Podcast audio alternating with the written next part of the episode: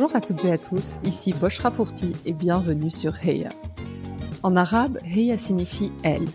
C'est parce que ce mot n'est pas suffisamment utilisé pour parler de réussite et d'ambition féminine que j'ai décidé de lancer ce podcast. Les inégalités et la sous-représentation liées au genre sont malheureusement une réalité, et une approche intersectionnelle ne fait qu'amplifier ces phénomènes. Chaque épisode est une conversation où j'invite une femme de culture arabe à venir partager son histoire et évoquer sa réussite. Mes invités ont toutes des backgrounds et trajectoires différentes. Elles sont journalistes, entrepreneurs, écrivaines, artistes ou encore médecins, et vous serez, je l'espère, inspirés par leur réussite. L'objectif de ce podcast est double. Tout d'abord, promouvoir une image différente de la femme arabe en mettant en lumière ses parcours exceptionnels mais aussi aider les plus jeunes ou celles en quête de renouveau à trouver des rôles modèles et ambitionner leur avenir. Ma conviction ultime est que la seule manière d'y croire, c'est de le voir, ou en l'occurrence d'entendre. Si ce podcast vous plaît, je vous invite à prendre quelques minutes pour le noter 5 étoiles sur iTunes ou Apple Podcast. C'est la meilleure manière de le soutenir. Sans plus attendre, je vous laisse découvrir notre invité du jour. Cette semaine, je suis ravie de partager ma conversation avec Lamia Fergen, responsable Europe, Moyen-Orient et Afrique des ressources humaines au sein de la banque Natixis. Après huit années dans l'inspection générale, voie royale pour les postes à responsabilité, Lamia poursuit sa carrière en Algérie. Elle passe ensuite deux ans à Dubaï en tant que responsable RH de la région, puis revient s'installer en France en mai 2021. Lamia grandit dans un milieu traditionnel mais très ouvert et se souvient son sentiment lorsqu'elle était l'une des seules maghrébines de sa classe arborant fièrement sa double culture franco-algérienne. Lamia revient également sur ses six années passées en Algérie.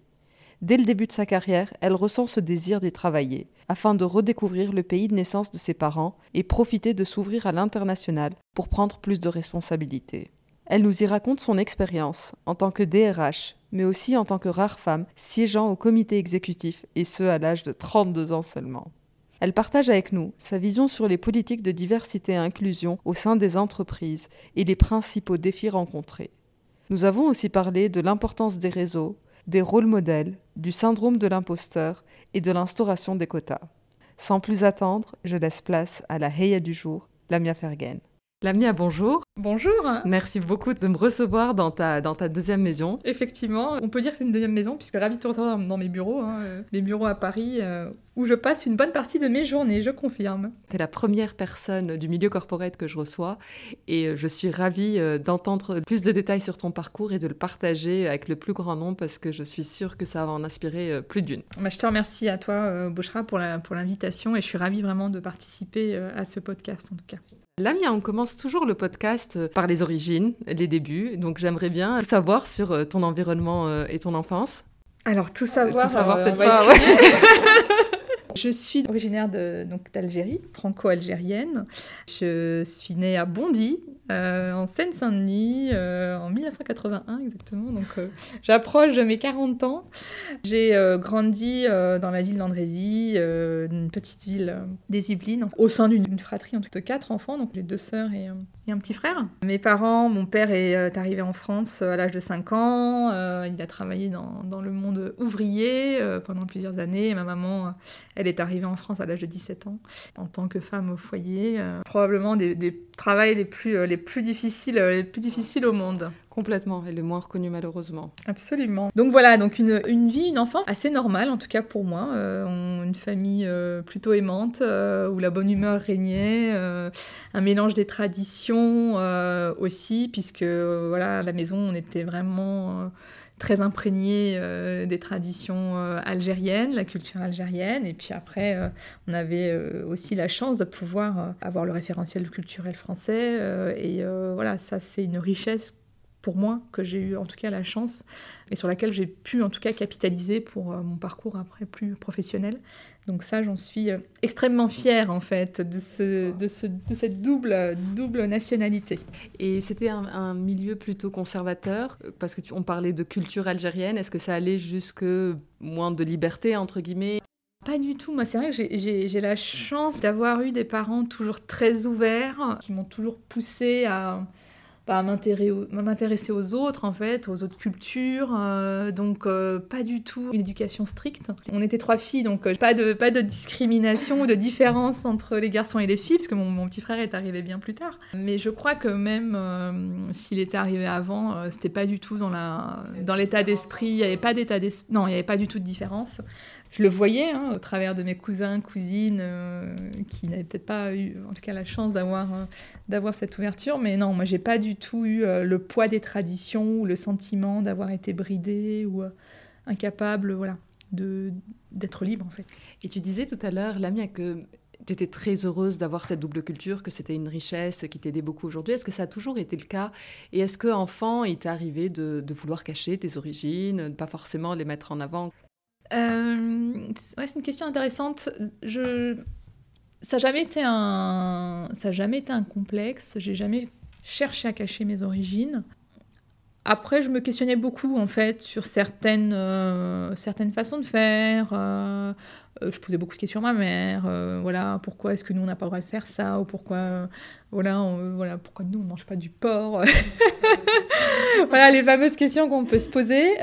et après, moi j'ai plutôt toujours ressenti ça comme plutôt un avantage en fait parce que déjà bah, quand tu manges pas de porc ben j'ai trouvé que la cantine était bien plus meilleure parce que souvent on avait des meilleurs repas on était dans la ville dans laquelle j'étais j'ai souvent été la, seule maghrébine en fait, ah ouais, jusqu'au je pense collège.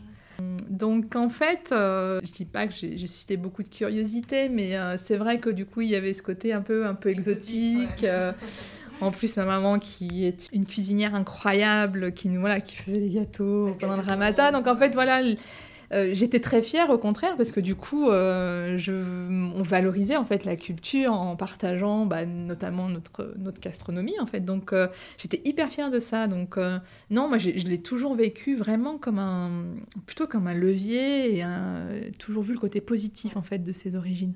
En tout cas, quand j'ai été enfant, ça n'a jamais été un... Il n'y a jamais eu de sensation de voilà, lourdeur de, de, sa culture ou de ses origines. En Et du coup, donc trois filles ta maman, donc euh, une famille plutôt euh, le genre qui balance plus côté femme. Comment c'était Enfin, moi, moi j'ai pas de sœur, donc c'est un truc que, je trouve toujours fascinant, les, euh, les grandes fratries de sœurs. Comment c'était? Est-ce qu'il y avait peut-être des ébauches d'idées féministes déjà enfants ou pas vraiment? Alors pas vraiment parce qu'après je dois reconnaître côté maternel, je dirais que on a, ma mère était quand même issue d'une famille assez traditionnelle, donc très euh, très portée quand même et voilà sur les traditions et, euh, des fois un peu effectivement euh, avec une vision et de, la en tout cas de la femme et de son rôle dans le foyer, je dirais pas antiféministe, mais en tout cas qui, voilà, moi aujourd'hui me, fait euh, friser le poil, comme on dit. Euh, voilà, donc oui, non, ça pour le coup. Donc ma mère n'était pas une grande féministe, en tout cas ne l'était pas encore. Et je pense qu'avec le temps, la prise de recul, elle a aussi beaucoup, changé. Mais non, j'ai pas, pas grandi dans un milieu féministe. Mais euh, par contre, je le suis, je le suis devenue. Et est-ce que enfant, tu, tu te rebellais entre guillemets, euh, je m'entends, a beaucoup de nuances dans rebeller, par rapport peut-être à cette vision de la femme, ou ton côté féministe est arrivé plus tard euh? Il arrivé plus tard parce que j'ai pas eu le sentiment d'avoir voilà, d'avoir subi de quelconque injustice. C'est vrai que je, je, je, mesurais pas en fait le féminisme. Et c'est vrai que du coup, voilà, à la maison, c'était pas forcément euh, quelque chose qu'on entretenait ou on mettait en avant. Donc oui, non, j'ai pas été bercée dans le féminisme. J'ai pas euh, lu Simone de Beauvoir euh, toute petite ou. Euh. Mais par contre, je le pense que je le suis devenue avec le temps, avec le monde professionnel et aussi en voyant ce qui se passe, hein, tout simplement dans le monde. bah voilà aussi mon mon expérience professionnelle en Algérie puis à Dubaï. Donc oui, voilà, c'est là où je pense que, que la prise de conscience a débuté. La Lamia enfance, imaginée dans un métier, est-ce que tu rêvais Ouais, c'était quoi Alors c'était rigolo. Au tout départ, toute la phase de primaire, c'était euh, vétérinaire. À partir de la sixième, euh, j'ai complètement switché. Je ne sais pas ce qui s'est passé à ce moment-là, mais je voulais être businesswoman. Ah ouais. Donc euh, j'avais envie de voyager. Un monde d'homme Un monde d'homme, ouais, probablement. Mais je voulais faire du commerce international. Donc j'avais vraiment à cœur de, de, bouger, de voyager. Euh, voilà, de mettre des tailleurs, euh, de négocier. Euh, mais vraiment, vraiment, c'est vraiment ce qui m'a animée. Hein, et ça a été un objectif que j'ai eu très tôt, en fait. Du coup, bah, j'ai plutôt atteint, euh, l'objectif. Euh, bah, maintenant, j'ai fait quasiment 8 ans d'expatriation. Puis, euh, j'ai beaucoup, beaucoup voyagé au travers de mes premières fonctions où j'étais auditrice bancaire, en fait, où j'ai pu beaucoup, beaucoup voyager au travers des audits que je faisais à travers le monde. Donc, oui, non, je me suis pas trompée, effectivement. C'était c'était écrit.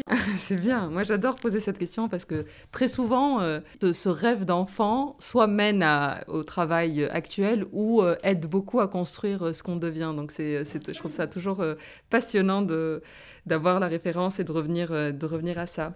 Lamia, tu es donc une femme d'origine algérienne, tu as été à l'université et tu, es, tu as un poste aujourd'hui très important au sein de la Banque Natixis. Clairement, tu fais démentir toutes les, toutes les stats. Tu peux nous raconter ton secret et qu'est-ce que, qu'est-ce que selon toi a fait la différence? J'ai jamais fait attention aux statistiques déjà. Genre, je sais pas si c'est par hasard euh, ou en tout cas, c'est vrai que j'ai jamais euh, senti euh, ces, voilà, ces sujets de quotas par exemple. Où je me suis voilà, j'ai jamais eu l'impression que, en tout cas, de rentrer, de, rentrer dans ces statistiques. Je pense que c'est le fait de, de me dire que bah, c'est mon audace, qu'il n'y avait aucune barrière qui s'imposait à moi. La France, c'est un marché du travail qui ne posait aucune barrière. Donc l'école, alors je crois que c'est plus des barrières personnelle que je me suis mise en se disant euh, ah non je peux pas faire une école de commerce je suis pas assez bien euh, voilà je suis pas assez bien l'école ou euh, plus ça ou je peut-être voilà pu faire un, plus grand parcours scolaire. J'ai fait une université française hein, ce qui n'est mais on va dire qu'en France c'est vrai qu'il y a quand même ce sujet des grandes écoles et je me souviens encore une fois hein, d'une ma prof d'éco en, terminale qui m'avait dit mais pourquoi tu fais pas une prépa une prépa HEC tu as toutes les compétences et tu as toutes les qualités. Je dis mais non mais je pense pas que je vais y arriver. Donc c'est vraiment moi je pense qu'il me suis bridée. Ben, probablement un petit sujet d'assertivité de confiance en soi euh, peut-être lié à l'éducation hein, ça je, je ne l'exclus pas. Donc du coup oui je fais une université mais après, alors moi je suis rentrée sur le marché du travail à un moment donné où c'était le plein emploi, donc c'était en 2004-2005. J'ai commencé comme stagiaire. Et d'ailleurs, c'est quand même assez amusant parce que c'est euh, plutôt mes origines. Euh, je me souviens très bien de ma, ma première tutrice de stage euh, qui m'avait dit mais voilà j'adore euh, j'adore la, culture euh, la culture algérienne euh, alors voilà en plus tu es algérienne alors je te, je te prends en plus de voilà elle a découvert que je faisais de la boxe et de la danse orientale donc ça aussi ça l'avait un peu ouais ça l'avait aussi marqué mais voilà pour moi du coup ça m'a plutôt servi en fait. Ça m'a plutôt servi. J'ai jamais senti ouais que c'était que c'était une barrière donc après je crois que j'ai voilà avancé. Ce qui a fait que j'ai évolué c'est que j'avais un objectif très clair en fait de ce que je voulais faire. Je me souviens, hein, quand je suis arrivée chez, chez Natexis, euh, en 2006, j'avais déjà, déjà exprimé mon souhait d'aller travailler en Algérie et au, Moyen-Orient. Ah, Donc après, en fait, quand les opportunités arrivent et qu'on me dit, bah écoute, euh, oui, l'Algérie, je suis partie la chercher, hein, la, position en Algérie, c'est quand même moi qui, euh, qui est poussée pour l'avoir, mais, mais elle, est, elle a été facile à, à obtenir finalement sans trop grande, sans, beaucoup de résistance. Mais après, quand j'ai eu l'opportunité à Dubaï, là, je me suis dit, bah, c'est quand même un signe en fait, parce que tu le voulais euh, en 2005 et puis là, c'est génial, présent, donc il euh, faut y aller. Donc je pense qu'il y a aussi un peu de, ouais, un peu d'op... pas d'opportunisme, mais euh, j'ai saisi les, les, occasions. Ouais, les opportunités vraiment. Et voilà, donc c'est comme ça que je pense que j'ai réussi, réussi à avancer. Après, moi, je crois beaucoup au rôle aussi de, de mentor ou de, de supporter, ou ce qu'on appelle aussi un peu en sociologie les tuteurs de résilience, en fait, les, les personnes que tu peux croiser qui vont euh, t'aider à un moment donné dans ton développement euh, personnel. Et en fait, je, je sais pas, j'y repensais euh, plus tard que la semaine dernière, je, les avais listés, j'en ai eu quand même beaucoup en fait. Hein. J'ai eu beaucoup, beaucoup de, de, supporters. Donc ça a commencé de la, de la prof de sport au collège à ma première tutrice de stage chez Natexis qui voilà, m'a permis en tout cas d'accéder à des postes à responsabilité. Et, j'ai croisé plein de personnes en fait comme ça qui m'ont euh, qui m'ont inspiré, qui m'ont accompagné, c'est vraiment euh, et qui m'ont rassuré aussi où on peut avoir des moments de doute des fois dans sa carrière. Euh, est-ce que je suis bien faite pour ce poste-là, etc., etc. Et c'est vrai que bon, je sais pas si c'est par chance ou si j'ai provoqué la chance, mais en tout cas, j'ai eu toujours les bonnes personnes au bon moment, qui fait que voilà, j'ai toujours réussi à bah, finalement à, être, avoir une, véritable confiance en soi en fait, et qui m'a aidé à avancer.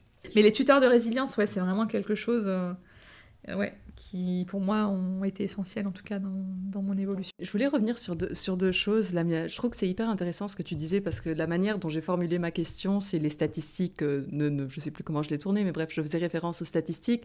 Et je trouve ta réponse hyper intéressante parce que tu me disais, bah, j'écoutais pas les statistiques. Enfin, c'est très juste parce que c'est un peu les pensées limitantes et ce que les, autres pensent ou les statistiques, où on peut le mettre dans n'importe quel contexte, c'est leur pensée et ça doit pas être la nôtre. Et je trouve que c'est une très belle leçon et une très belle chose à retenir je pense que dans beaucoup de parcours que j'entends, il y a beaucoup de ça. Et les stats et la pensée des autres, c'est que la leur. Ça doit pas être la nôtre. Absolument. Maintenant que j'ai un peu plus de recul, que j'ai grandi, euh, je me dis, euh, oui, effectivement, je suis peut-être passée entre les mailles du filet, ou je sais pas, mais Aujourd'hui, je, suis DRH, donc euh, les sujets de diversité, j'y veille. Et c'est vrai que moi, tout ce qui est discrimination, bah, c'est voilà, hein, ma chair qui, qui tremble. Euh, c'est toute situation de discrimination pour moi, c'est insupportable. Euh, c'est insupportable, même si à titre personnel, je l'ai pas vécu. Hein. Mais après, je ne faut pas non plus les minimiser. Voilà, j'essaie de rester positive et euh, je veux pas effectivement m'enfermer dans, ces, éléments chiffrés qui sont là, mais qui ne doivent pas nous empêcher d'avancer. Tu de tes tuteurs ou qu'on peut appeler rôle modèle ou mentor. Est-ce que tu as été en chercher? Parce qu'il peut y avoir cette démarche plus proactive, on, on va potentiellement parler ou voir quelqu'un qui nous inspire et qui, on pense, peut nous aider dans notre carrière. Est-ce que tu as eu une démarche aussi proactive envers certains ou est-ce que c'était euh, l'opportunité était là et c'était sur ton chemin? J'ai pas eu une démarche euh, proactive.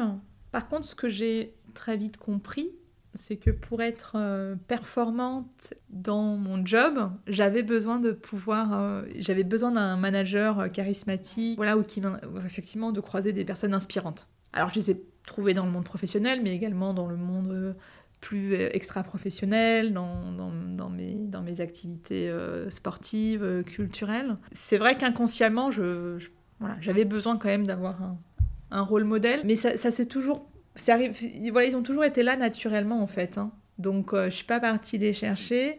Aujourd'hui, voilà, avec un peu plus de recul et puis plus de maturité aussi, je pense que j'entretiens en tout cas mes relations avec ces rôles modèles, oui. Et j'ai besoin euh, besoin de les solliciter. Euh, oui, maintenant je, suis, je le suis plus, je le suis plus parce que euh, l'expérience, l'expérience en fait, tout simplement. Mais euh, c'est vrai que non, quand j'ai commencé, oui, je n'allais pas forcément chercher le rôle modèle, mais il était là en fait. Et en parlant de rôle modèle, les rôles de femmes au niveau C-suite, le leadership des banques n'est pas très diversifié. Il l'est un peu plus. Est-ce que à l'époque c'est quelque chose qui te manquait? Parce que dans rôle modèle il y a évidemment le parcours, donc ça peut être non genré, mais des fois on a besoin de voir quelqu'un qui nous ressemble pour pouvoir se projeter soi-même. Donc il y a le côté genre, il y a le côté ethnicité. Euh, est-ce que ça t'a manqué? Est-ce qu'il y a eu un moment où tu cherchais autour de toi peut-être des gens qui te ressemblent plus?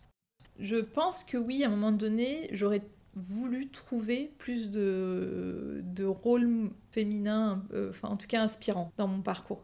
Et je dois, et je dois reconnaître que même si aujourd'hui hein, le secteur bancaire, euh, franchement, c'est vraiment a très très bien avancé, le chemin, il est encore en loin. Il y a des métiers où euh, vraiment il y a encore un, travail énorme à faire. Et c'est vrai que j'ai euh, j'ai été un peu, euh, ouais, j'étais à la recherche d'un peu plus de rôle modèle côté, côté féminin. T'en as trouvé? Et j'en ai trouvé, oui, mais je dirais pas tout de suite, tout de suite. Je vais le chercher plus longtemps. et puis il a fallu que je voyage un petit peu pour vraiment trouver voilà, des rôles qui m'inspirent. C'est vrai qu'après, des rôles modèles, par contre, j'en ai, j'en ai eu dans, connu en tout cas dans d'autres secteurs d'activité, oui, aujourd'hui. Euh, des, des, femmes comme Maud Bailly, euh, aujourd'hui, femmes qui, euh, je trouve, sont très inspirantes. Après, on retrouve des rôles modèles. Voilà, moi, j'ai une personne comme Gisèle Halimi, c'est une, c'est une femme exceptionnelle qui m'a, voilà, qui m'a beaucoup beaucoup marqué au travers euh, des lectures que j'ai pu faire. C'est oui, je, suis pas, je pense que je suis partie chercher les rôles modèles, peut-être pas toujours dans le monde euh, professionnel auquel j'appartiens, et c'est pas plus mal finalement aussi. Là, tu parlais de ton expérience en Algérie, donc tu as passé cinq années en Algérie en tant que DRH, puis secrétaire général et ensuite membre du comité exécutif. Un parcours hyper inspirant. Est-ce que le transfert en Algérie était dû au hasard et tu as donné quelques indices tout à l'heure et tu disais que non, tu le voulais? Tu peux nous expliquer comment cette envie t'est venue et à quel moment tu t'es dit j'aimerais travailler en Algérie et je veux que ce soit dans mon parcours euh, et dans ma carrière Effectivement, c'est un projet de, un projet de vie en quelque sorte. Hein. Euh, parce que j'avais à cœur, euh, faut, je, voilà, faut, faut, être clair, de découvrir aussi le pays d'origine de ses parents. Je crois qu'aujourd'hui, euh, voilà, quand on est enfant d'immigrés, euh, on, a toute cette culture à la maison. On, nous, apporte la culture algérienne en étant dans un, pays autre. Donc euh, c'est vrai que ça suscite beaucoup de curiosité. On a envie de comprendre, on a envie de, voilà, de, c'est un peu une, recherche. Après, non, c'était une vraie volonté j'ai eu la chance en fait d'intégrer bah, Natexis, une banque qui avait une très grosse implantation en Algérie. Et quand j'ai commencé chez Natexis, j'ai commencé dans le corps d'audit en fait. Donc j'ai eu, l'occasion d'aller en Algérie pour, euh, pour mener des audits internes au sein de la filiale. Et en fait, c'est euh, là où euh, bah, mon, mon idéal, on va dire, mon, projet de vie, bah, c'est affiner, c'est concrétiser ces, missions temporaires que j'avais faites de travailler avec les Algériens, euh, de découvrir le pays, parce qu'on a quand même pas mal d'agences à travers le pays. Euh, j'ai découvert la diversité euh, et la richesse culturelle de l'Algérie, et en fait, ça m'a donné tout simplement envie d'aller d'aller plus loin. À l'époque, il y avait aussi des très belles opportunités en Algérie, et ça, c'est quelque chose des fois aussi dont j'aime beaucoup parler, c'est qu'on se dit ah là là, j'ai pas de de job en France hyper épanouissant. Et euh, moi, l'Algérie, c'est ce que ça m'a apporté, en fait, après huit ans euh, d'inspection. Euh, j'ai eu un parcours super. Hein. Je, suis extrêmement fière de mon parcours à, l'inspection générale, mais je pense qu'au bout de huit ans, c'est légitime d'avoir envie de changement. Et je ne voyais pas forcément les opportunités en France.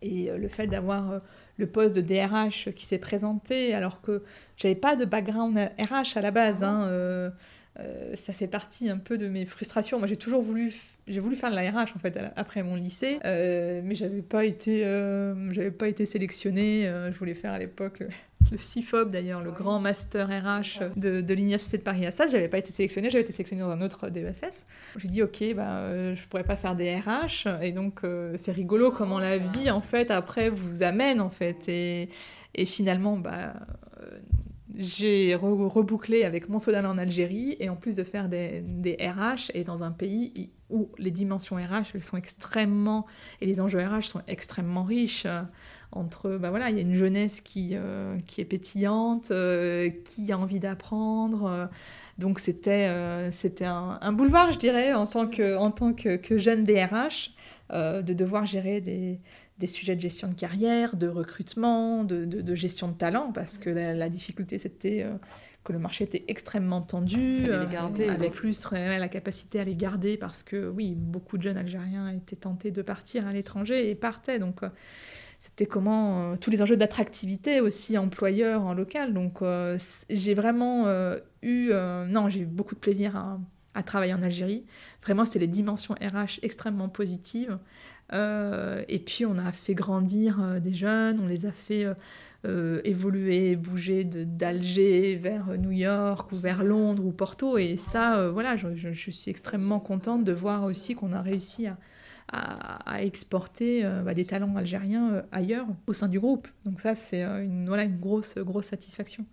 donc oui, non, voilà comment en tout cas je suis arrivée, arrivée en Algérie et pour moi, ça a été, ouais, ça a été une, véritable révélation en fait. Et comment se fait, euh, parce que j'imagine, bah, tu connaissais l'Algérie, euh, l'Algérie de tes vacances, ce qui n'est pas la même que qu'habiter euh, en travaillant, en étant installé, etc. Est-ce que tu avais déjà des idées préconçues peut-être? Quel a été du coup ton fantasme ou ton imaginaire sur l'Algérie versus la réalité? Bah, Je pense qu'effectivement, on a un sacré biais en fait. C'est quand même c'est incroyable comme on peut avoir des préjugés. Euh, en se disant qu'il suffit de passer euh, un mois de vacances à Alger pour se dire que c'est toute l'Algérie. Bah non, l'Algérie, c'est pas Alger. Euh, il y a euh, voilà, différentes régions, différentes cultures, différentes traditions. et c'est là où je me suis trompée. En fait, on a tendance à vouloir généraliser, mais là, ça a été la première, je dirais pas douche froide, mais belle surprise, parce que finalement c'était plutôt, plutôt positif comme découverte. Euh, je pensais qu'effectivement, il, il suffisait d'arriver, d'imposer, euh, d'imposer les modes de fonctionnement que j'avais appris au siège, euh, un peu, voilà, un peu la gestion managériale française. Or, en fait, non, ça n'a pas marché. parce que c'est une culture différente et puis c'est surtout que on découvre qu'il y a aussi bah, un style de management qui est aussi plutôt, plutôt agréable aussi en Algérie. On, On a des personnes qui sont beaucoup plus loyales, qui sont prêtes à s'engager si elles sont inspirées, en fait, si elles se sentent en confiance, et si on leur donne aussi de l'autonomie. Et ça, je parle de ça surtout pour la jeunesse, en fait. Que, euh, c'est euh, vraiment la belle révélation. C'était de se dire que bah oui, on avait une jeunesse qui était hyper euh, innovante. il fallait juste leur offrir l'environnement propice en fait. Et ça, c'est ouais, ça a été une belle, une belle découverte en fait. Le monde du travail m'a en tout cas, m'a donné vraiment un autre, un autre regard sur l'Algérie. Tu es resté 5 ans, c'était euh, dès le début, c'était 6 ans. ans. Est-ce que c'était le deal ou est-ce que c'était euh, ah, plus court et tu as renouvelé euh, Honnêtement, je me suis dit que je ferais que 3 ans. Mais en fait, alors déjà, la structure était tellement était importante. On était, on était quand même, euh, quand je suis arrivée, on était, je pense, 600 personnes, donc c'est quand même une belle, une belle filiale. Et puis, il y avait des ambitions de développement euh, plutôt intéressantes. Donc, on, ouvrait, on ouvrait des agences, euh, on a lancé une banque mobile, et puis j'ai évolué, en fait, puisque je suis arrivée en tant que DRH, mais après, j'ai pris d'autres fonctions. Donc, couvrir de fonctions, c'était pas si long que ça, et le temps est passé très très vite. Et puis je me suis beaucoup déplacée en Algérie, donc non vraiment j'ai pas du tout senti euh, les six ans, les six ans passés. je pense que je me suis découverte aussi en Algérie, sur ma capacité d'adaptation, euh, de résilience, ma curiosité, euh, ma tolérance, mon ouverture. Je pense que c'est vraiment des qualités et des valeurs que j'ai Ouais, que j'ai euh, redécouverte, euh, que j'ai découverte peut-être pour, hein, mais euh, en Algérie en fait. Et comment t'étais perçue, la franco-algérienne? Est-ce que l'accueil a été tout de suite chaleureux ou est-ce qu'il y a eu un peu de méfiance et un peu de test Alors l'Algérie, il y a le sujet générationnel. Hein. J'ai eu aucun souci avec euh, bah, les collaborateurs qui avaient un peu mon âge en fait parce que après il faut, il faut reconnaître hein, j'ai été DRH à 32 ans donc en Algérie c'était quand même pas monnaie courante. Actuellement c'est des postes qui sont plutôt offerts à des personnes en fin de carrière ou extrêmement expérimentées. Donc je crois que ça a été euh, plutôt pour moi euh, la bonne expérience parce que du coup j'ai eu, eu l'adhésion de beaucoup de jeunes en fait au sein de l'entreprise. Donc ça j'ai bah, j'ai changé le visage de la RH en étant aussi une RH plus de proximité. Au final, j'étais plus proche de la majorité des collaborateurs que de, mon senior management. Hein. Euh, après, oui, euh, il y avait ce générationnel. On avait 70% euh, de collaborateurs qui avaient 30, moins de 30 ans, ce qui était complètement cohérent avec la, démographie. Par contre, on avait un Manco, l'âge moyen, c'était 55 ans. Et eux, comment ça se passait avec eux Donc en fait, c'est avec eux où j'ai eu le plus de... Et assez dominé par les hommes, j'imagine. Alors, totalement. T'es la seule Masculin complètement masculin. J'étais la seule femme. D'une trentaine d'années. 32, 32, ans, exactement. On était deux, on était deux, pardon. Oui, j'ai eu le droit à, des remarques, bien entendu, comment, comment ça, on peut être 32, à 32 ans, on peut être DRH euh, d'une entité, qu'est-ce qui s'est passé, il s'est forcément passé des choses, donc tout ce qu'on peut imaginer. Euh. Voilà, et ça, c'est vraiment quelque chose que j'ai eu de, plutôt de mes collègues euh, un peu plus âgés, en tout cas. Je ne suis pas démontée, j'ai mis, j'ai mis des œillères et puis j'ai continué à avancer. Euh, parce qu'en fait, ce qui me nourrissait, c'était plus l'interaction que j'avais et puis les feedbacks que j'avais de, des plus jeunes collaborateurs. Pendant ce temps en Algérie, l'une de tes priorités, la mienne, a été de favoriser l'inclusion des jeunes et en particulier des femmes. Tu as lancé le premier réseau euh, professionnel féminin euh, en Algérie. Qu'est-ce que tu retiens de cette expérience? Ça devait être dingue d'être en immersion avec toute cette jeunesse et toute, toute cette énergie. Complètement. J'ai très vite compris que c'était l'enjeu en fait. Réussir à attirer les jeunes et les femmes. Euh, c'est vrai qu'aujourd'hui, je pense qu'il y a beaucoup de femmes en Algérie qui sont des femmes de l'ombre, qui ne méritent pas ce rôle en fait. Et c'était ma grosse frustration, c'était de voir beaucoup de femmes qui plafonnaient, euh, qui plafonnaient alors qu'elles avaient toutes les capacités pour euh, prendre en charge des postes de senior, senior leader en fait. C'est ce qui m'a motivée en fait à lancer ce réseau alors, c'est un réseau qui, euh, qui, était une émanation du réseau qu'on avait lancé en France, en fait. Hein. Donc, on avait lancé une antenne à Alger. Euh, mais c'est vrai qu'au euh, au niveau, au niveau local, on était la première entreprise, du secteur privé au public d'ailleurs, à avoir lancé son réseau féminin. Donc, je sais qu'après, ça donnait d'autres idées à d'autres envies, à d'autres. Et ça, j'en suis extrêmement, extrêmement fière et contente parce que c'était vraiment ce que je voulais euh, voilà, créer, c'est qu'après ça donne envie à d'autres institutions de le faire, qui, euh, je pense, a été bien reçu. Hein. Euh, on a eu beaucoup de succès, on a très vite eu plus de 300 adhérentes. Et, ce qui m'a surtout fait plaisir, c'est qu'on avait réussi dès le départ à, monter ce réseau avec aussi des supporters hommes. Et je me suis dit, oulala, là là, ça va être compliqué d'emborder les hommes parce que voilà, encore une fois, on va se mettre des croyances limitantes que il euh, n'y a pas d'hommes algériens, peut-être d'hommes algériens qui vont prendre parti, en tout cas, euh, et contribuer à, ce type d'initiative. Et en fait, je me suis complètement trompée. Euh, on a eu plein de, plein de collaborateurs hommes qui, se sont, qui nous ont aidés, qui nous ont commencé à nous dire, mais écoutez, moi, je peux vous faire intervenir des, des speakers, des clients, pour voilà, vous donner aussi des rôles modèles. Euh, qui ont participé à nos événements. On a fait des cours de théâtre pour développer euh, bah, toutes les capacités, la capacité de communication, euh, comment, comment, on, comment on prend le, voilà, on exploite l'espace, développer sa confiance, son assertivité.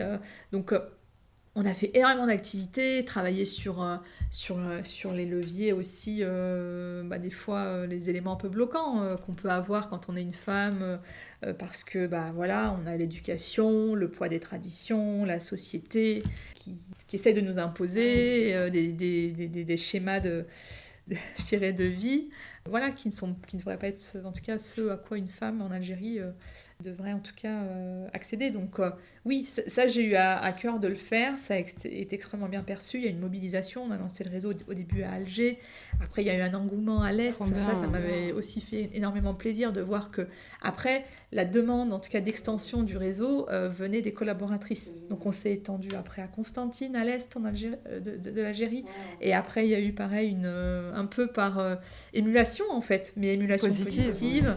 Euh, les collaboratrices euh, de l'Ouest qui ont dit bah, nous aussi on veut avoir ah, un réseau et, euh, et, on se retrouvait, c'était hyper convivial. On a fait intervenir des speakers femmes incroyables. on, avait, on avait loué un cinéma où on avait mis, on avait mis le film les, les, femmes de l'ombre à l'époque pour voilà, un peu mettre mettre un peu en avant bah, le sujet, hein, euh, même dans certains pays qu'on euh, de la liberté, bah non, que la, position de la femme n'a pas toujours été euh, celle qu'elle devait, qu'elle devait être, être. Donc, hyper enrichissant. tu dois être hyper fière d'avoir. Ouais, fière complètement. Franchement, complètement. Et après, voilà, encore une fois, c'était pas, pas que des événements, mais on, voyait en plus les résultats.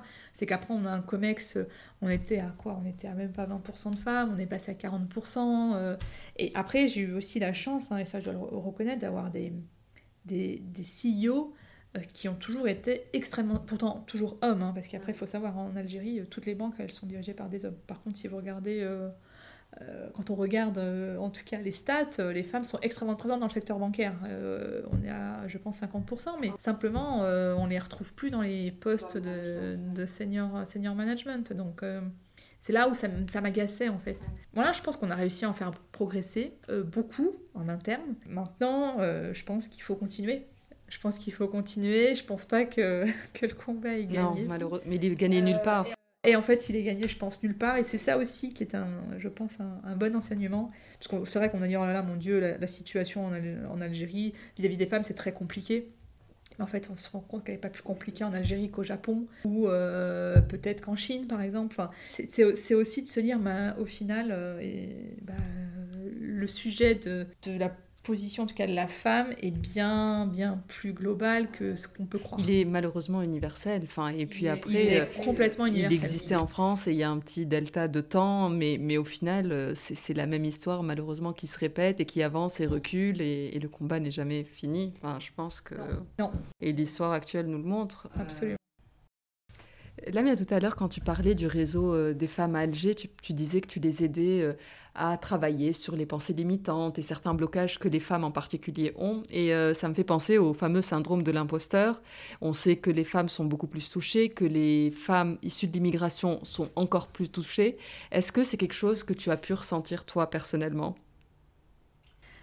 Euh, plutôt au début de ma carrière, euh, j'ai pris un peu de temps parce que je suis restée 8 ans en inspection générale en fait. Euh, ce qui est beaucoup. Ce qui est beaucoup en fait. Générale, ce qui est beaucoup pour l'inspection générale, parce que normalement c'est plutôt 5 ans le parcours, euh, c'est assez normé. Normalement on se dit allez, au bout de 3-4 ans, euh, tu passes chef de mission en fait. Et c'est amusant parce qu'en fait, ouais, moi je, je, je, voyais mes, mes, collègues hommes en fait évoluer, donc passer, donc ils arrivaient après moi et pourtant ils passaient chef de mission en fait avant moi. Et je voyais les trucs passer, en fait, je me disais, mais bon, au bout d'un moment, on va venir me chercher, en fait. On va venir me chercher. J'attends qu'on vienne me chercher parce qu'en fait, c'est mes compétences. Ils vont le voir. ils vont le voir et s'ils viennent me chercher, c'est que c'était le bon moment. Là, c'est qu'aujourd'hui, ils jugent que je suis pas capable en fait. Et moi, effectivement, je pensais que je n'étais pas capable d'être chef de mission. Donc, j'ai laissé passer le temps filer comme ça. Et je voyais, je voyais mes, mes euh, collègues euh, masculins euh, prendre les jobs. Et puis, bah, au bout de 5 ans, quand, même. quand même, ça commence à faire long. Et en fait, ce qui m'a aidé, et c'est là où, euh, pour moi, vraiment, euh, aujourd'hui, tous les dispositifs qu'on a au sein de l'entreprise, alors au sein, d'Atexis, c'est mon entreprise, mais, mais pas seulement, parce que c'est, aujourd'hui des choses qu'on fait partout, dans les, dans les, dans les, dans les entreprises multinationales, mais c'est tous ces parcours de, de leadership féminin, en fait, euh, où effectivement, Natexis, bah, m'avait, m'avait mise, c'était un parcours qui s'appelait Réussir sa carrière au féminin. Je me suis dit, mais qu'est-ce que c'est que ça euh, Quelque chose dédié aux femmes, mais pourquoi Quel est l'intérêt? Donc j'étais vraiment extrêmement naïve.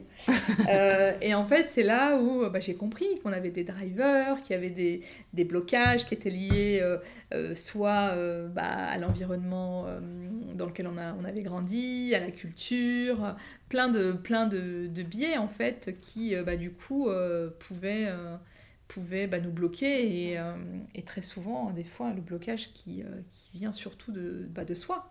Euh, avec toutes ces petites voix qui, qui vous disent que bah, vous n'êtes pas prête, que ça va, vous n'êtes pas à la hauteur pour ça. Donc oui, j'ai pris conscience de ça quand j'ai fait ce programme. Effectivement, j'ai compris qu'en fait c'était un vrai sujet et que c'était pas moi la mienne, mais que c'était un, une spécificité bah, des femmes hein, qui a tendance à se brider, à penser qu'il fallait avoir 100% des compétences pour pouvoir postuler à un job alors que euh, bah, les hommes ne se posent pas du tout euh, euh, ce type de questions et qu'on pense qu'on doit venir, venir nous chercher pour nous faire évoluer. Or, bah non, le réseau, qu'est-ce que ça veut dire? Bah, Le réseau, c'est mal perçu, c'est pas du tout quelque chose que j'aime faire. Et oui, mais sauf qu'aujourd'hui, c'est une réalité, il faut en faire et tout le monde en fait. Donc voilà.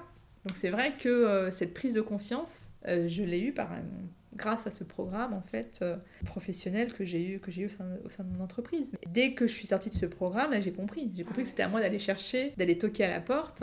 Voilà, quelques mois après, je suis passée euh, chef de mission euh, que j'ai fait pendant trois ans. Mais c'est vrai que j'ai mis un peu de temps à comprendre.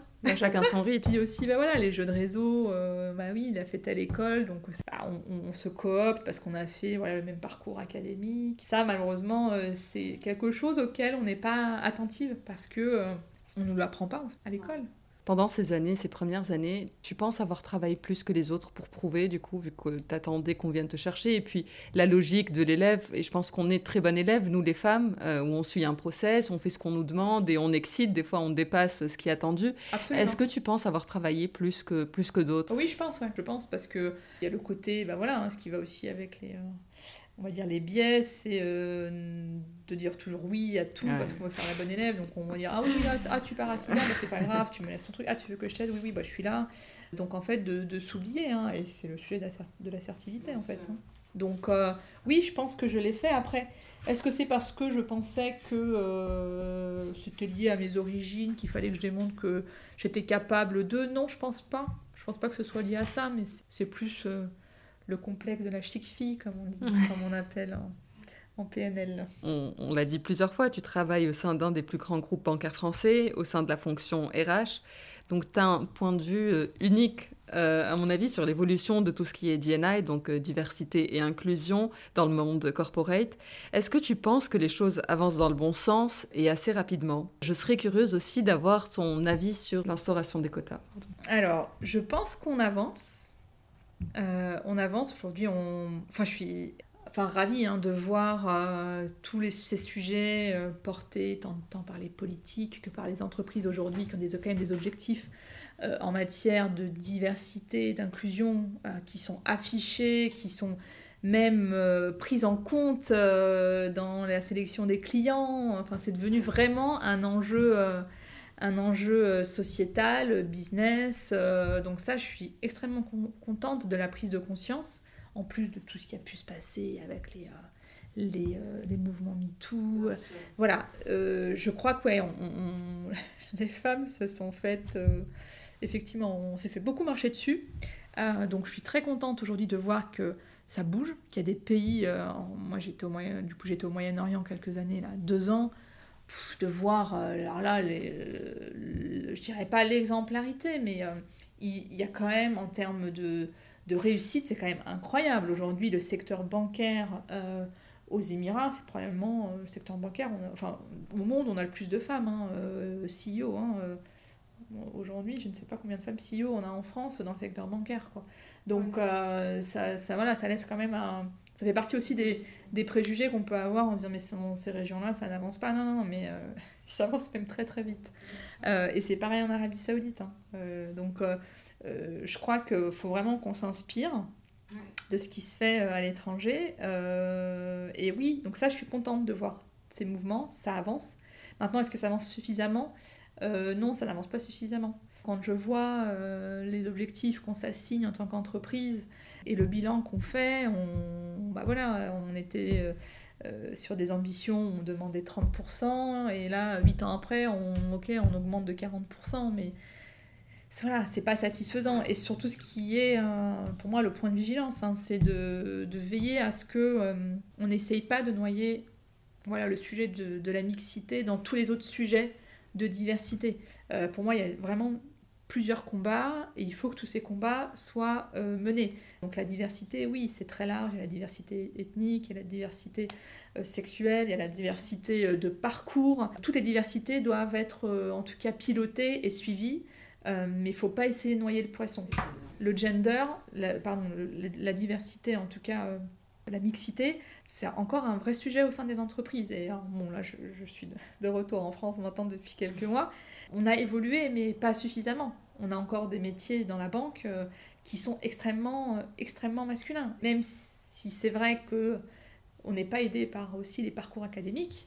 Vous prenez les parcours d'ingénieurs aujourd'hui, euh, les femmes sont encore sous-représentées, mais il y en a quand même. Donc il faut aller, il faut aller les chercher. Et si on si besoin, il faut aussi euh, aller bah, les chercher à l'étranger, où il y, a des, y, a des pays où voilà, le secteur, par exemple, de l'informatique, en Algérie, c'est 50% de femmes. Tout le, voilà. Toute l'Afrique du Nord. Euh, L'Afrique du Nord. Donc les femmes sont extrêmement présentes dans, dans, dans, dans, le secteur informatique et dans, il y a beaucoup d'ingénieurs, d'ingénieurs femmes. très pointues, elles voilà, sont très, très compétentes. Extrêmement compétentes. Et bah, les écoles d'ingénieurs en France, je suis pas sûre qu'ils aient 50% de femmes. Mais c'est un vrai sujet, entre parenthèses, avec tout ce qui se passe actuellement et l'histoire de la réduction des visas pour euh, la Tunisie, l'Algérie et le Maroc, il y avait un vrai débat sur euh, comment on fait, parce que c'est notre, c'est notre terreau de, de gens euh, expérimentés, et, ça va créer un vrai problème pour la France, pour rester compétitive sur, certains, sur certaines problématiques. Donc Absolument.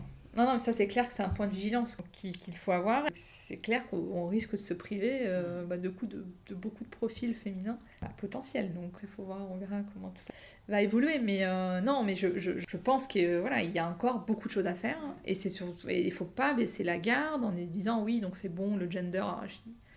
des fois, on va dire, il y a ce côté gender fatigue, on parle trop des femmes. Bah oui, mais il faut continuer.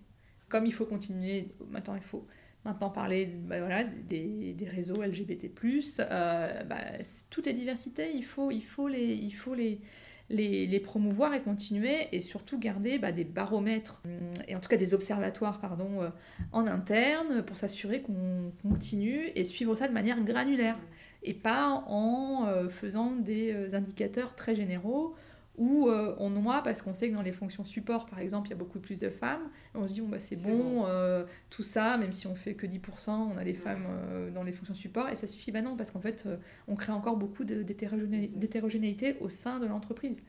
Donc non, c'est ouais, faut pas baisser la garde, vraiment. Et puis je trouve qu'il y, y, a diversité et inclusion, et je trouve que diversité, c'est un peu comme on entend tout ce qui est green. Là, il y a beaucoup de greenwashing, etc. Et c'est tendance et il faut le faire. on peut pas ne pas le faire. Donc je trouve que personnellement, la diversité, bah, tout le monde joue le jeu parce qu'il y a un côté un peu pillard, il y a un peu de, marketing autour de ça. Et après, la vraie question, comme tu disais, d'inclusion. Une fois qu'ils sont là, qu'ils sont rentrés, est-ce qu'ils dansent vraiment? Ils sont à la fête? Est-ce qu'on les fait danser maintenant? Est-ce ah, qu'on les fait avancer? La, diversité. Et est-ce que c'est fait vraiment sincèrement Tu penses? Enfin, c'est une question difficile et va peut-être pas rentrer dans ça, mais... Euh, c'est un long débat, je pense. Euh, comme on dit, euh, est-ce qu'on est croyant et pratiquant ou est-ce qu'on est, juste croyant C'est ça. c'est comme le digital. Exactement. À un moment donné, dans le digital, on se dit, ah là là, tout le monde veut, voilà, veut passer au digital, mais au final, bah, il y a les, voilà, les croyants et puis les pratiquants. Ouais, non, c'est sûr. Non, je pense que la tendance, elle est positive. Et quota Pour ou contre Ouais, moi je suis pour. Parce qu'aujourd'hui, quand on voit la progression, comme elle est lente, il va falloir pousser. Il faut y aller. Il faut y aller. Il faut. Je crois qu'on a laissé, on a essayé de, on a essayé d'utiliser des moyens soft euh, pour, pour faire avancer. Mais euh, je pense que si vous demandez à n'importe quelle entreprise du 440, euh, le bilan, il n'est pas, il pas satisfaisant. Donc oui, mettons des quotas et n'ayons pas peur d'en mettre. Quelle est, selon toi, je vais faire la RH, donc c'est moi qui te, qui te, pose des questions d'interview, quelle est la plus grande erreur que les femmes ou personnes issues de la diversité, tu penses, font en entretien? S'il y en a une qui, qui ressort. je pense que moi, ce que j'ai pu voir, hein, c'est la peur de, de, mettre en avant ses origines et de valoriser ça et d'essayer de le cacher, absolument. En ayant des CV euh, un peu banalisés, euh, voilà, on ne précise pas forcément euh, le lieu de naissance. Ou bon, après, peut-être que. alors, je, je, sais qu'au UK, justement, il y a beaucoup d'informations qu'on ne met pas dans un CV parce que ça ne doit pas voilà, être un élément discriminant. Mais en France, euh, c'est pas trop la pratique, on met quand même beaucoup d'informations. Euh, et je pense qu'il y en a beaucoup qui voilà, ne mettent pas toutes les informations de peur que ça, euh, ça gêne. Alors, je suis pas en train de dire qu'il n'y a pas de barrière, hein, mais une entreprise qui déjà n'assume pas ça, je sais pas si c'est une entreprise où j'ai envie de travailler. C'est ça la diversité. La diversité et l'inclusion. La diversité, pour moi, c'est les faits et l'inclusion, c'est vraiment les actions. Donc en fait, euh, si on n'accepte pas cette personne-là, ça veut dire qu'on n'est pas une entreprise inclusive. Alors après, voilà, moi aujourd'hui, travailler dans une entreprise qui n'est pas inclusive, je suis pas sûre que je serais épanouie en tant que collaboratrice. Euh, pour moi, ce qui est important, c'est qu'on puisse être dans une entreprise qui respecte nos différences. Et hum, voilà, donc pour moi, c'est aussi un bon moyen euh, d'identifier son, en tout cas l'employeur pour lequel on a envie de s'engager. Quelle est, euh, je vais te poser des questions plus philosophiques, ta relation avec l'Algérie aujourd'hui? Comment tu définirais ta relation avec l'Algérie? Très émotionnelle. non, j'ai euh, une relation euh, très passionnée, mais dans le sens, c'est un pays vraiment, ouais. Qui laisse pas indifférent. Qui laisse pas indifférent, non. Non, non, non. Et, et j'ai qu'une hâte là, c'est de pouvoir y retourner. Ça fait deux ans que j'ai pas pu puis y retourner à cause du contexte sanitaire. C'est euh, un vrai manque, hein. c'est un vrai manque, c'est assez, euh, assez incroyable euh, ce lien, mais c'est une relation plutôt, plutôt saine et positive hein, que j'ai avec l'Algérie, ça c'est clair. Mais tu, tu disais qu'au début de ta carrière, tu avais déjà cette idée. Et, et c'est enfin, je pense, de, de, la manière dont je lis, il y avait probablement une, un retour aux sources et une volonté de, de repartir dans le ventre de sa mère, de repartir dans les tripes de ses parents pour voir vraiment d'où on vient. Euh, et, je trouve ça génial d'avoir eu cette opportunité, d'avoir passé autant de temps.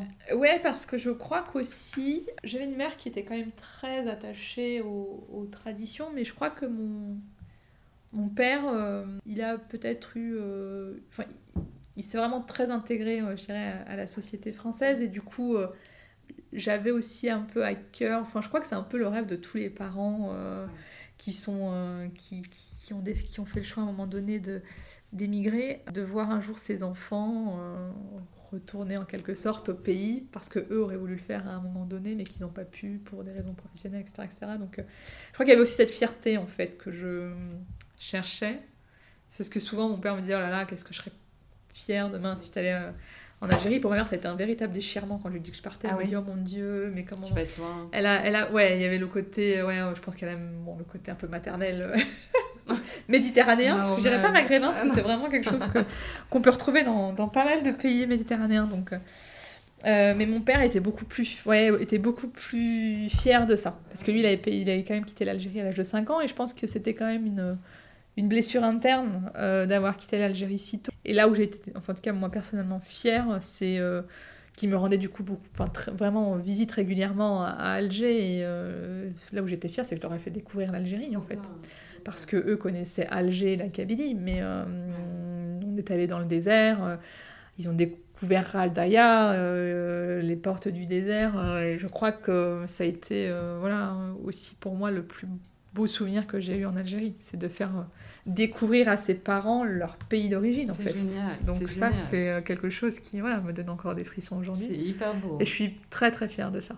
Ah bah oui, et puis tu les as, je pense, rendus fiers. Donc tu es revenu sur leur terre et revenu par la très grande porte. Mmh de par ta position, de par ta jeunesse, de par ton genre, bah, tu as tout, as tout déchiré. Enfin, tu es revenu. Euh, je pense et que tout leur investissement, tout leur sacrifice, euh, ils ont été. Euh, je pense qu'ils en étaient fiers. Ils le, et puis ils le verbalisaient régulièrement. Hein. donc, donc après, moi, c'est aussi voilà ce qui fait que mon, mon expérience en Algérie aujourd'hui, euh, je l'aperçois comme une véritable euh, réussite, en plus de ce que j'ai appris sur moi, qui a été euh, une, immense, une immense découverte, en fait. Donc, je me suis vraiment, vraiment révélée, en fait. Et après, je pense que le fait, effectivement, de, de se retrouver aussi, bah, finalement, dans, dans, son environnement culturel, ça a été aussi un booster.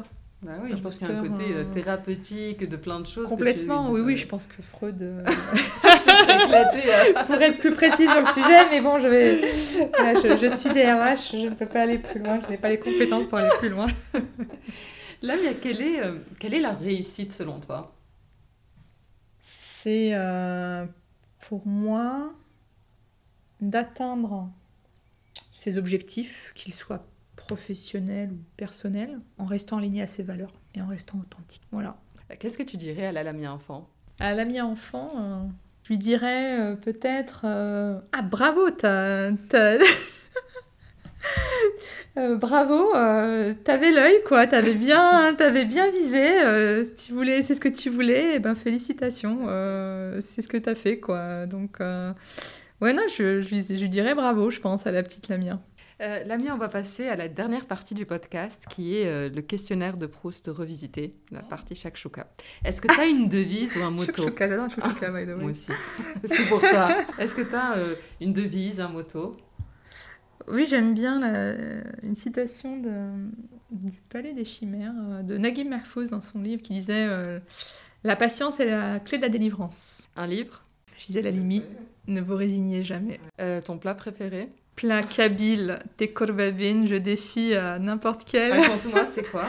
Ah, le plat tekorbabin, c'est un plat euh, de la petite Kabylie en fait, qui est en fait, euh, qui sont des boules de semoule euh, faites à partir de d'épices, de menthe et qui vont cuire en fait dans une sauce sauce tomate avec des légumes et de la viande et un plat extrêmement complet qui euh, est extrêmement rare parce que c'est vraiment quelque chose de très traditionnel et euh, qu'on ne mange pas malheureusement dans les restos. Et euh, à ma grande déception, c'est que voilà, il y a beaucoup de, de gastronomie qui s'exporte et Dubaï, qui, qui, est un pays où j'ai habité pendant deux ans, où on a toutes les cuisines, il n'y a pas de, il a pas de restaurant algérien. Donc ça a été ma frustration. heureusement que ma mère venait me, me rendre visite, mais c'est vrai que voilà, c'est un plat que j'adore. Un lieu un lieu, oui, qui me manque, c'est euh, mes petits après-midi euh, au port de Bouharon à manger du poisson frais euh, après la prière du vendredi.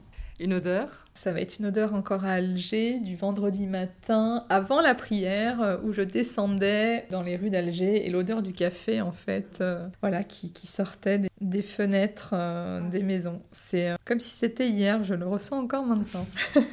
Une femme que tu me recommanderais d'inviter ou que tu souhaiterais entendre sur le podcast ailleurs Oula, je veux pas créer de tension. Euh, toutes les femmes que j'apprécie, qui sont autour de moi, s'il vous plaît, je ne. Elle vous aime. Je vous aime, donc euh, ne prenez pas ça. Mais euh, j'ai une amie que, que j'apprécie énormément et, et, qui a un parcours incroyable, qui est Myriam Fournier-Cassimi. Pour moi, ce serait quand même dommage qu'on ne l'ait pas en... dans, dans, cette série de podcasts parce qu'elle a un sacré parcours à, à partager et c'est une personne que j'admire beaucoup. Super. Euh, Lamia, merci beaucoup. J'ai passé un super moment. Tu m'as fait voyager dans les rues euh, d'Alger, dans l'Algérie. Honnêtement, euh, je, tu m'as vraiment fait voyager. Merci pour ta générosité, pour ton temps. J'ai passé un super moment. Bah, pareillement, vraiment, j'ai passé un, moment très agréable et j'espère en tout cas qu'on aura l'occasion de, de, continuer et j'espère en tout cas que ces, ces podcasts bah voilà, seront, euh, seront euh, encore plus riches et plus inspirants euh, prochainement en tout cas. Cet épisode de Heya est maintenant terminé. Je vous remercie sincèrement de l'avoir écouté jusqu'au bout, ce qui j'espère veut dire que vous l'avez apprécié. N'hésitez pas à le partager autour de vous, avec des amis ou sur les réseaux sociaux, c'est ce qui permet au podcast de grandir. Vous pouvez aussi le noter 5 étoiles et me laisser un petit commentaire, c'est un vrai plaisir de les lire. Si vous avez des questions ou voulez me suggérer une invitée, n'hésitez pas à me contacter sur la page Instagram Heya underscore podcast. À très bientôt.